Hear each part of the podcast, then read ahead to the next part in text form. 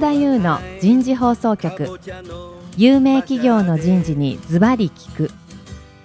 年間約500社を訪問し続けている人事のスペシャリストでありシンガーソングライターとしても活躍する楠田優が有名企業の人事を招いて企業が抱える課題や実際の事例を紹介しながら解決策を模索していきます。この番組は株式会社マネジメントサービスセンター。日本オラクル株式会社。ビジネスコーチ株式会社。株式会社ワークスジャパンの提供でお送りいたします。はい。楠田優の人事放送局有名企業の人事にズバリ聞くパーソナリティの楠田優です。今日も東京千代田区の麹町にあるビジネスコーチのフロアから、えー皆さんにお伝えしていきたいと思います。さあ今日は納得性ある人事評価第3回目になります。人事評価とコーチングのハイブリッドについてお話を伺っていきたいと思います。早速ですがゲストの方をご紹介しましょう。キリン株式会社人事総務部人事担当主務の森沢美隆さんです森沢さんどうぞよろしくお願いしますお願いします。続きまして株式会社ローソン人事本部人事企画マネージャーの岩田康則さんです岩田さん今日もどうぞよろしくお願いしますお願いいたします。はい。最後に今回のスポンサーを務めていただいていますビジネスコーチ株式会社常務取締役チーフ HR ビジネスオフィサー吉田久さんです。吉田さん今日もどうぞよろしくお願いします。よろしくお願いいたします。吉田さん。はい早速ですけども、はい今日のテーマ。はい人事評価とコーチングのハイブリッド。はいもうビジネスコーチさんならではのはい。テーマだと思うんですけど、はいこの辺のハイブリッドについてのあ、はい。お話をレクチャー。わかりました。してくださいよはい。まあ、あの、人事評価とコーチングのハイブリッドっていうと、なんか、すごくあの、行々しいんですが、はい要は、あの、人事評価をきちっとやっていこうとすると、うん。おのずと、コーチング的なアプローチが必要になってくると、なるほど。ということなんですね。で、これは、本当に話し始めると、あの、長くなりますけれども。いいですよ。前職の時なんですけどもね、はい前職で私は主として仕事としてはいわゆる人事制度改革というテーマの仕事をやってたでこれはあのいろんな会社さんのその人事制度をあるべき方向に変えるという仕事ですね。なるほど。制度の構築が主だったわけですよ。で制度を導入すると当然のことながらその制度の定着支援というところまでやらざるを得なくなってで定着支援っていう話になると、まあ、前回の回にもお話しあったような評価者研修とかっていうのがまあ出てくるわけですね。でそうすると評価者研修の中でじゃあ新しい人事制度の枠組みの中で評価をきちっとやっていくために大切なこととなるほど。いう話になるときにやっぱり面談って話になってくる。面談ね。面談大切。大切 だ。そうですよね。あの、2社ともね、あの話伺ってると、やっぱり必ず面談をされてるというですね、状況じゃないですか。はいところが、この面談がですね、やっぱりうまくいかない会社さんって多い。うまくいかない。ええどんなことでうまくいかないの？要は、面談のスキルが足りないんですね。そうすると面談しないの。えっと、しないって会社さんも前回お話しした通りいて、あの、社員にすごく不評、あの、囲った会社さんもあるんですが、あの、面談はするんだけど、要は、改まって面談して何を部下に聞いたらいいんだみたいな、あそういうところからあとはもう上司が一人喋っちゃうとかね。ああ、いますね。話の中の8割ぐらい喋っちゃうみたいな。ええ。あの、説教みたいな。あのそれも全然悪いパターンなんですが。あ、悪いパターン。ええ。で、じゃあどういう面談の仕方が望ましいんだろうという時に、自分なりにその前職にいた頃いろいろ勉強して、はい。で、あ、コーチング的なアプローチっていうのはやっぱあるね、というふうにあの、ある時気がつきましてね。なるほど。ええそれで実はあの前職在職中にこの今のこの会社でやっているビジネスコーチスクールというところに通わせていただいてなるほどで、まあ、一応資格も取らせてもらったっていう経緯があるんですねなるほどね。でそこで学んだことを評価面談の中でちゃんとこう研修でこううまく伝えるとなるほど。いうようなことをまああのやり始めたんですね。なるほどね。えそして吉田さん、えはいその、面談の中でコーチングの技術を使うっていうのをさ、はい実際さ、今からあの岩田さんとやってみてロールプレイング。こ ここでやるんですか？こでやるんですよ。公開コーチング。急に振っちゃうから、ね。急にえーどうしましょう？じゃあ部下役部下部下役上司ロールプレイングスタート今期もどうもいろいろとご苦労様でした。よろしくお願いします、面談を。どうですかね、このあの今期振り返ってみて、あのご自身の、自分自身のその仕事に対しては。まあ、自分なりにはあの一生懸命頑張ったつもりなんですけれども、やはりその当初立てた計画とは違う、まあ、突発的な業務であったりだとか、まあ、環境の変化で、いろいろこう修正しなければいけなくてですね、まあ、思う通りにいけたかどうかっていうのは、非常にこう難しい評価になるかなというふうに思っています確かにあの中間面談の時にもね、ちょっとあの立てた目標の中身についてもちょっと相談を受けましたけどね、はい、あの目標は実際、期末にはどうだったんですかね？えー、最終的にはやっぱり未達です。はい、そうですか。まあじゃあちょっとそこの未達の部分は、ひょっとしたらちょっと厳しい評価になるかもわかりませんね。はい。あじゃあその原因とか、その辺のところはご自身なりになんか分析されてますか？うん。自分なりやっぱりその、他者のせいにしちゃうんですけれども、うん、やっぱりまあ、環境が厳しかったっていうのが一番の理由かなと。なるほど。じゃあ環境が良ければ、目標がいったかもしれないと。というふうに思う、まあ、自分なりは精一杯頑張っていたので。いや、私もそういう意味ではね、あの何か目標達成に向けてサポートしてあげる必要性があったかと思うんですけどね、ちょっとそのあたりがうまくいかなかったところが、ひょっとしたらね、あの、ちょっと今一歩力を及ばずってところにつながってるかもわからないですね。私もあの、適宜、あの、吉田さんに、やはりお聞きしなければと、アドバイスいただかなきゃいけないなというふうには、今、反省しております。なるほど。じゃあ、すみません。これを踏まえてですね、来期は、じゃあ、どういう取り組みにしていきたいと思思われてますか、はい、やはりまあ、自分一人でできることっていうのは少し限界が、やはり感じているなというところはありますので、まあ、吉田さんはじめですね、うん、あの、同僚のメンバーと、うまくこう、チームワークを、うん、えー、出して、まあ、自身だけの業績を上げるだけではなく、他のメンバーもサポートしながら一緒にチームとして成果を上げていけれるような仕事の進め方をしていきたいというふうに思います。確かにそうですよね。あの、岩田さんの場合、私昨日目から見ているとですね、どうもやっぱりこう自分の仕事を抱え込みすぎちゃって、うん、もうちょっとやっぱりチームで仕事をしてるんですから、あの、場合によってはね、あの、私にサポートを求めてきても、あるいはチームメンバーに何かしらね、うん、あの、仕事の依頼をして手伝ってもらうっていうような、あの、ことをしてもよかったかもしれませんよね。そうですね。はい。はい、そこまで。はい。いやー、なんかラジオドラマ聞いてる。森沢さん、今のフィードバックしてあげてください。フィードバックというか、まあ、気づいたこと、うん、気づいたこと。えっと、まあ、アプローチとして、まず内省を促すというか、うん、まあ、反省点ってどこですか、うん、みたいなところを、うん、まあ、あの解いていたというふうに思います。あの時間があれば多分もうちょっとこう深掘って、あの行くんだなっていうふうに聞いてたのが 一つと、あとは、まあ、一緒にこう取り組むっていう姿勢をマネージャー側から、まあ、ちょっと歩み寄って、まあ、一緒に解決の道を探そうみたいなところを、まあ、環境のせいにしないでみたいなところが二つ目の気づいたいいマネージャーだね。はい。で、最後、まあ、あの動機づけ来期に向けて、うん、まあ、どうするのって言ったところと、まあ、あの支援の姿勢っていう、まあ、そういうところが良かったところかなという、うん、あのすいません。あの僭越僭越ながら僭越ながら。ありがとうございます。いやあの全然予告なく僕あのやってみたいなこと言っちゃったけど。ありがとうございます。岩田さん、はい、どんな上司でしたか？あのですねなかなかうちの管理職にはいないタイプだなと思いながら本当に？聞いてたんですけども、まあ、でもあなたも役者みたいでうまかったね。あこれそれあなたのね今でねあのロールプレイのね、はい、あのけあれからするとね多分ね1800人のね管理職の研修できるよ。話しやすいっていうところは一番に話しやすい。はい、あの話を聞いていただけるっていうところもありますし、あの。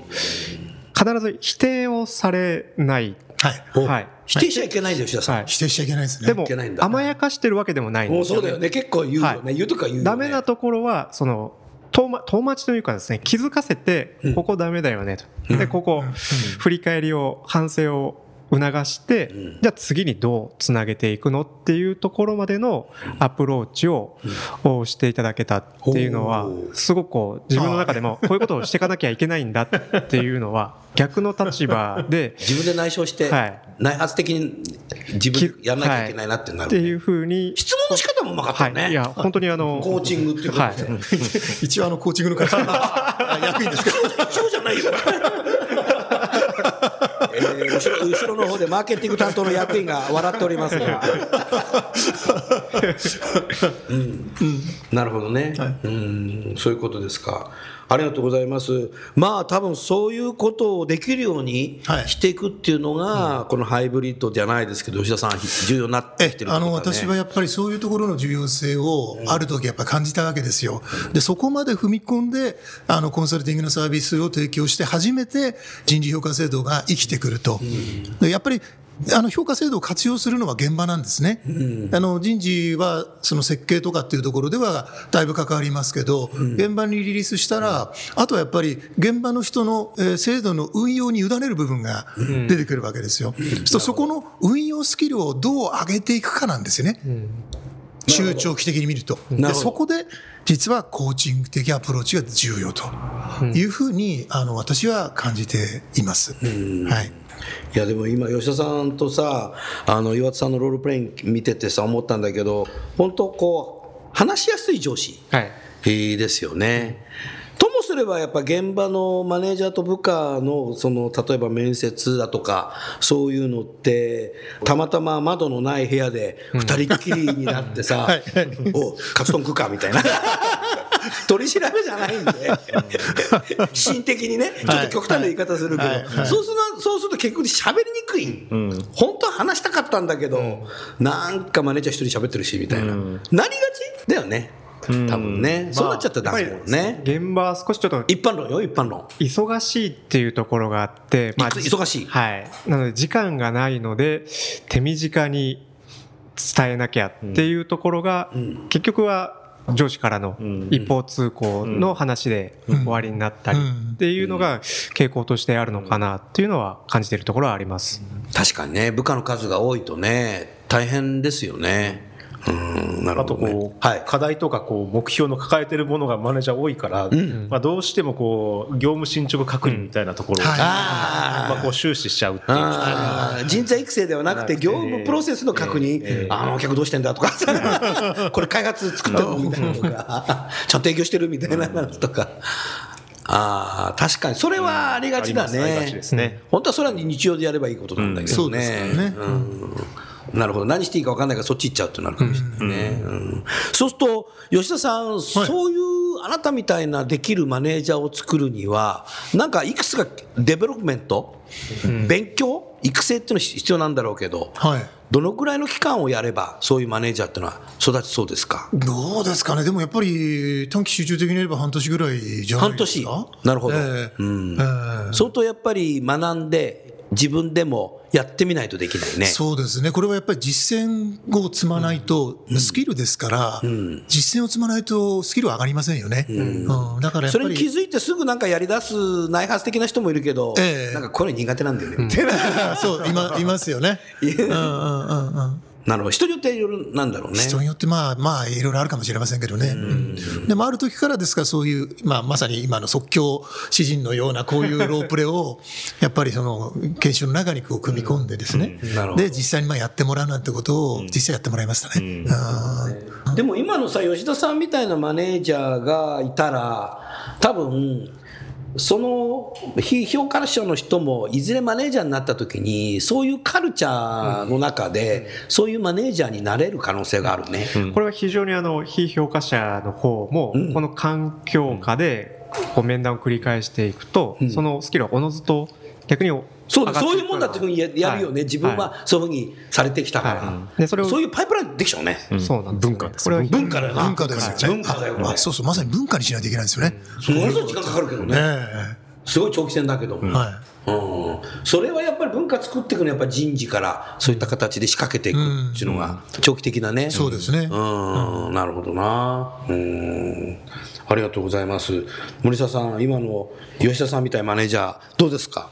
はい、やっぱりこう話を聞くこうスタンスですとか、多分すぐアドバイスしたくなっちゃったりとか、アドバイス、アドバイスって具体的に？えあのこここうやったらいいんじゃない？ああやっちゃいいんじゃなくてあこうやったらいいんじゃない？多分みんな思ってるんですけど もうそこベテランになればなるほど過去の自分の経験があるから経験とエピソードどんどんいっちゃうんでしょ、今僕が喋ってるみたいに まあそこをこうちょっと口をつぐんでですね。そうですね。まあ、ちょっとこうコミュニケーションの中で前を向くとか上を向くとかっていうこうアプローチをどんだけするかってことでしょうね。そうだね。それはね、重要だね。それはい研修でできるの？あのはい、研修プログラムの中にですね、えー、と組み込んで、ですから、私なんかよくその講義でお話しするのは、面談の時は部下が主役なんですと、おそうだ。うん、部下が主役ド。キッてすんね、今ね。なので、上司は 上司はですね、まずだから、まあ、コーチングの基本スキルですけど、傾聴ですよね。そうだだからお話を、話を、部下の話を聞くというスタンスから入ると。で、お話を聞いたら、そしたら次は質問ですよね。っていう、今度質問のスキルに入るわけですよ。という形で、やっぱり順番はやっぱりそうですよね。まあ自分で言いたいことがあるのはよくわかるんですけど、それを最初からガンガン言っちゃダメで、まずは部下の意見を引き出すっていうところから入っていくっていうですね。なるほどな。はい。それやっぱり、習って訓練していくっていうことそうですね。やんないと。やっていかないと。いけないんだろうね。ええなんかこうス、スポーツの手張りだね、これ。あ素振りそうそうそうまさにそう素振りです素振りまさにそうです、そうです。振りだからもう反復練習ですよ。反復練習野球野球素振りしてた。素振りです。なるほど。あとは何でしたの？私は剣道あ、剣道剣道まさに素振りだ。手張り手張りって言われたらドキッとしました武道の用語を全使われあの事前打ち合わせないんですけど、勝手に盛り上がっております。なるほどな。それやっぱ重要だね。ですよねまああのね、今までの番組の中でも、キリンのね、森沢さんがやっぱり、きちっとやっぱり目標設定、えーをどうするかっていうことを言ってらっしゃったけど、そこでもこういうの使えるね。あのまさにそうだと思います、ね。目標なんか上司が決めちゃったりさ、はい。それじゃダメだし、はいこういう形のね、マネージャーと部下のやり取りでもやるっていうのはやっぱ重要はいかなって、そんなふうに思ったね。それからローソンさんはほら、紙でメモ書くって書いてあったけど、そうですね何書くんだみたいな形。あのまあつ管理職によってちょっと様々なんですけれども、うん。まあ、完全にあのポジティブフィードバックだけという場合であれば、もういいことだけを記録メモしているという管理職もいます。でその場合は、あの同僚に全員開示できるように開示してんの？開示してんの？キリンさんも開示してるけど。はいで開示するのがいいんだね。それはそう目標は開示しますけどコメントまで開あ、コ示メントは開示してない。コメントはさすがにそれちょっとカルチャーだね。カルチャーそう違うんだね。で別のマネージャーはいいことと悪いことを、あのちゃんとその時その時で評価する場合はあネガティブもあのつけるダメだよ、お前。はいそれはいいんだけど。その時はもう1対1で、う？んあの他の同僚には見せないような、ああ。はいあいいことは見せる。あいいことも悪いことも、はい、書いてる時は見せない、ははい、いいことだけ書いてる場合はもう同僚にも開示をして、うん。そこはちょっと使い方がそれぞれマネージャーによって違うケースはあります。なるほどね。はい。まあ、みんなね、キリンさんもローサさんもいろんなことを仕組みやってるね。うん、なるほどね。もう少しせっかくですから、その、コーチングとのハイブリッドの話、ぜひ吉田さん、もうちょっと話今日聞かさせてくださいよ。あはいというふうに僕は質問をすると。はい。えーっとですね、今お話しさせていただいたのは、面談の時のまあお話なんですけど、あの、実はやっぱりその評価をしていくという話になるとですね、起承、期中、期末と、例えば、まあ面談をするにしてもですよ、まあそのぐらいの頻度でこう、まあやったりすると思うんですが、実はその間もあるわけですよね。で、その間のところも、実は別にコミュニケーションしちゃいけないってことじゃないので、面談っていうなんかこう形式でルール化しちゃうとその面談の時だけで人事評価の情報を得ようとするじゃないですか。実はそうじゃやっぱりないわけですよ。日々の業務の中で先ほど記録するとかメモって話はありましたけどどういうう仕事ををしているときに部下はどういう反応を示したかとか、あの、その時に自分はどんなフィードバックをしたかとか、つどつどやっぱりあるんですよね。でそういうところも実はコーチング的なそのアプローチをある程度念頭に置いてたりすると有効に使えると思うんですよ。だから日常のコミュニケーションツールとして使えるってことだな。そうです。そうです。えええーだから一番あの最たるのは面談の時の時にあのすごく如実に出てくるんですけど、おいやでも普通の業務の中でに日常の中でも実はできないことはないわけですよ。うん。だからそこでうまくやっていけば別に正直言うと究極は面談なんかいらないんですよね。うん。という感じもしているんですよね。うんさっきのロールプレイングの中で、吉田さんがやっぱり自分ももっと一生懸命ね、何かこうサポートすればよかったなって言った後に、あの、岩田さん自身が自分も逆に自分もね、マネージャーにきちっと相談すればよかった。はいはいはい。これさ、今日さ、シナリオないんだよ、これ。これ台本読んでるわけじゃなくて、いきなりロールプレイなんかやるいやそうそうそうそうそうそう。いや僕もびっくりしました。結局さ、あの相対評価ってどうしてもやっぱりマネージャーは低くつけなきゃいけない、人もいるわけじゃないですか。それの時に、こういう対話を日常していれば、やっぱりその非評価者も低くつけられても、僕納得するんじゃないかと思った。おおっしゃる通り自分も悪かったなって、マネージャーに対して、もうちょっとサポートしてもらうように問いかければよかったな。そこだよね。ええ。でも全く説明しないでさそうですそう、です。低くつけられちゃったらはいさは、い。もうなんかムカついたまんまみたいな。えーそうそう。だから期末に急にサプライズになっちゃうわけですよ、サプライズってなっちゃうわけですよ。うん。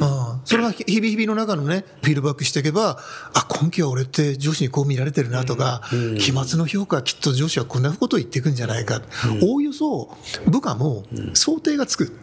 上司もそういうことを言ってれば、大体あいつの評価、期末はこうだって、大体あの評価表なんか見なくたって、途中で分かるはずなんですよ。なるほど。ええ。だからそれがうまくできてれば、あの評価はもっと納得性の高いものになる。諦めの評価じゃなくて。諦めの評価。なるほどね、はい。もう諦めの評価入っちゃった非評価者はもう早く上司異動になんねえかねみたいな そうそうそうそう。形になりがちだよね、一般的にね。なりやすいです。一般的にね。そうんなるほどな。まあ今日ね、今のこの番組聞いていて思ったのが、多分今後、その AI だとか、ロボットだとかっていうのが多分職場の中に入ってくると思うのね。うんまあ、そういう中で、やっぱり生身の人間同士がちゃんとコミュニケーションしようよっていうことでさ、ロボットに評価されるわけじゃない。だから、評価される時代も来るかもしれないけども、やっぱり人間同士きちっとね、コミュニケーションしようよっていうことを今やっとかないと、ロボット入った時に、なんか全然喋れない、全然み聞く耳がない上司と部下がいっぱい増えちゃうみたいな。そうなっちゃうよね。はいだからもう猿の惑星じゃないけど、ロボットの惑星みたいに、大げさだけどさ、なっちゃうんじゃないかなって、そんなふうに思ったな。うん。これコーチングってどうですか？はい、あの岩田さん。ちょっと吉田さんに一つ教えていただきたいのが、はいちょっとロープレとかやらさせていただいてですね、はいはい思ったのが、やっぱりその質問と指示は違うなって質問と指示は違う。質問と思指示違いますしね。はいはいはい。で、うちの多分管理職はですね、やっぱり指示の方が多いだろうなと。うん。ただ、部下からすると指示ではなく、あの、質問で自分はじゃあこうするんですとかっていうふうに働きかけを求めているんだろうな。ただ、なかなかでも質問を部下から促すための質問っていうのは難しいと思うんですけども、うんそこはどのようにしてたら指示ではなく質問でこう、やり取りができるんでしょう？あ吉田さんさ、吉田さんさ、は今番組をお聞きの方にさ、はいさ指示と質問の違いをちょ ちょっとサンプルをさ、またやるんですか？あなた役者だもんだって。難しいですって。いや、えっ、と、そうですね。だから今期、ね、あの、ちょっとこういう結果になってしまいましたけれども、じゃあ、この原因ってどこにあるっていうふうにお考えなんですかね？うん、先ほどもちょっと言いましたけれども、うんやっぱり環境が環境が。あの厳しかったなるほどっていうふうに思います。っていうのが大体こう相手の考え方を引き出す質問ですよね。えーこれはあのオープンクエスチョン。うん。あオープンオープンクエスチョン、ええ。あの拡大質問、要は相手のえ考えを引き出すための質問なので、問いかけるわけですよ。なるほど。で指示っていうのは、今回の君の業績が悪かったのは、環境のせいだと思ってんだろう。なるほど。っていうと、イエスかノーなんですよ。あ、イエスか。あイエスか。これこれ限定質問です。あ、限定質問。うん、クローズド、クローズドオープンクエスチョン、クルうんだからオープンクエスチョン VS クローズドクエスチョンってのがあって、それで、あの、あ自分の考えを押し付けたり、指示したりする場合はどっちかっていうと、クローズドクエスチョンで聞いちゃうんですよ。わところが相手の意見とか考えを引き出すときは、オープンクエスチョンで聞くんですよ。あなたの考えはどうなのってスタンスで聞くんですよ。うんこの違いがね。それってさ、多分そういう傾向のマネージャーってさ、はいその非評価者とさ、面接する直前、部屋に入る直前にもうそれも思ってんだよ、多分な。今日はこれ言ってやろうみたいな。あのですから、研修の中でもやっぱり事前準備の大切さって話もするんですよ。事前準備ね。だからよくね、忙しい、忙しい、忙しいっつって、あ、面談だっつって、ぶっつけ本番で面談するっていう人いるじゃないですか。今日正直言ってぶっつけ本番で。でも通常は、やっぱりちょっとでもいいから時間を取って、で、本人にフィードバックする内容とか、確認すべき内容とか、そういうのを評価面談の前にちゃんと上司は整理しておいた方がいいんですよ。なるほど。それを励行すると、やっぱり会話がちょっと、その面談の中での上司部下間の会話とか対話がね、あのスムーズにいくかなと思いますね。なるほどね。はい、うん。ありがとうございます。はい、森澤さん、はい、今のオープンクエスチョン、はい、どんなふうに思いました？ああの私もなるべくあのそうしあのしようかしようと思って心がけ 心がけてはいます。心がけてはい、うん。うん、でもやっぱりこう同僚とか周囲のメンバーと、はい、まあ、コミュニケーションするときは、はい、意識してそういう、えー、質問はい素晴らしい。はい。あなたの上司もそうやってオープンクエスチョン。そうですね。はい。はい。してくれますね。さすがキリンだね。結構これ、これがね、あんまり続きすぎると、結構質問多いな、みたいな。あ、なんかこう、そそのうちなんか全問答とか、なんか答えのない質問なんか質問ってねみたいな。あの、なんかこう、よくリアルだね。質問してもいいですかね？質問してもいいですよ。どうぞ。こう、コーチングと、なんかティーチングみたいなのあるんですこううまくこう使い分けるのが、実際の中で出てくるんだろうなって思うんですけど、どういう時にどういうのがこう使い分けるといいのかなっていうのは。コーチングとティーチングのハイブリッドで。突 然テーマを変えます。いや、テーマそのままちょっと、ま、あの、ちょっと教科書的な話をする、しますとね、ティーチング、コーチングの違いっていうのは、コーチングが生かされる相手っていうのは、そこそこ成熟度が高い、やっぱ部下なんですよ。で、要は、な、答え持ってて。何も、何もそうなんです。だから答えは部下の中にあるって、こう、よく言うじゃないですか。で、答え持ってない部下だっているわけですよ。これ成熟度が低い部下。で、これは、新入社員できないそうそう。だからこれは、コーチングじゃなくてティーチングじゃないとダメなんですよ。だから、これこれこうだよと教え込まないと反応しないんで。で、少しやっぱり考え、自分なり考え持ってて、それをちょっとなかなか表現できないっていう、相手に対してはだから、あの、要するに質問が、質問のスキルが生きるっていうですね。そういうことだと思います。はい。そうですね。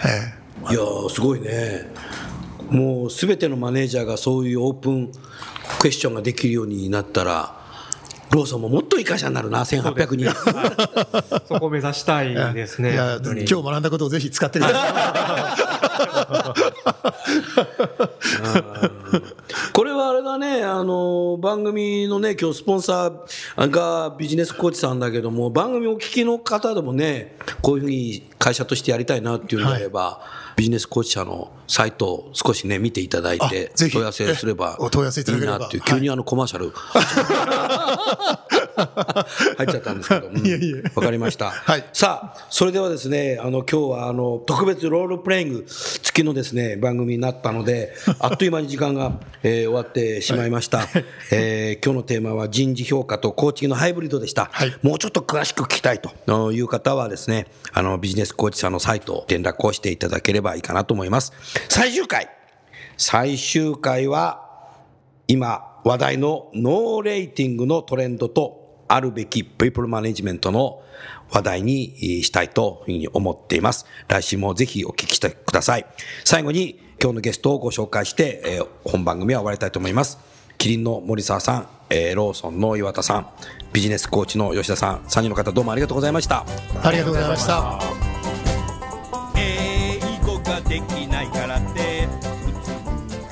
今日のお話はいかがでしたか？